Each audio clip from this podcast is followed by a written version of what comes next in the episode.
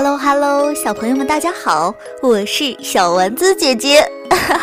今天啊，丸子姐姐给大家讲一个新故事，故事的名字叫做《大毛毛虫去哪里了》。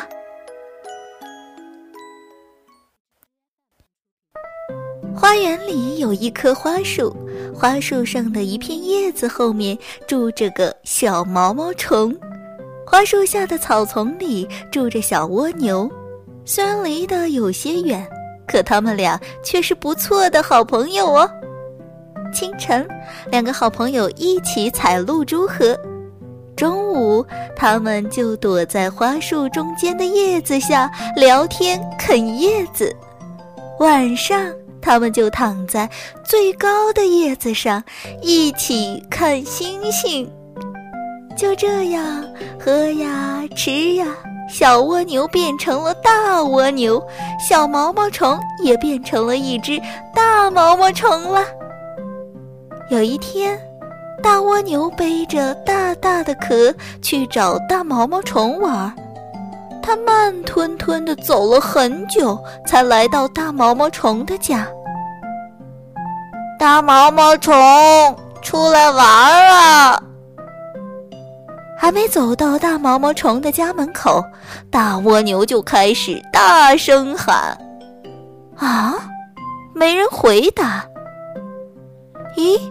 大毛毛虫家的门口挂着一个好圆、好圆、好大、好大、好白、好白的剪子。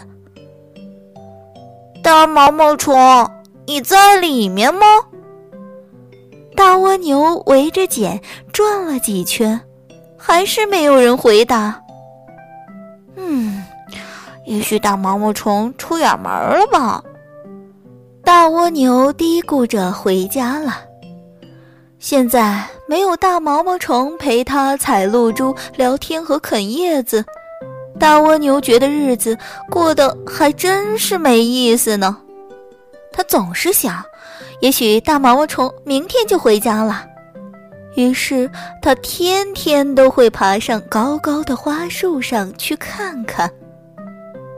一天过去了。一个星期过去了，一个月过去了，大蜗牛觉得时间过去了好久好久啊。这天，大蜗牛又来到大毛毛虫的家门口，又圆又大又白的茧子上破了一个小洞。大蜗牛把头伸进去瞅了瞅，哎，奇怪，什么都没有啊。你在找我吗？身后传来一个轻柔的声音。大蜗牛转过身，哇，一只美丽的蝴蝶正舞动着翅膀，冲它微笑着。呃，你你是？大蜗牛问。我是你的好朋友毛毛虫啊，蝴蝶说。就是陪你一起采露珠、一起聊天、一起啃叶子吃的小毛毛虫呀。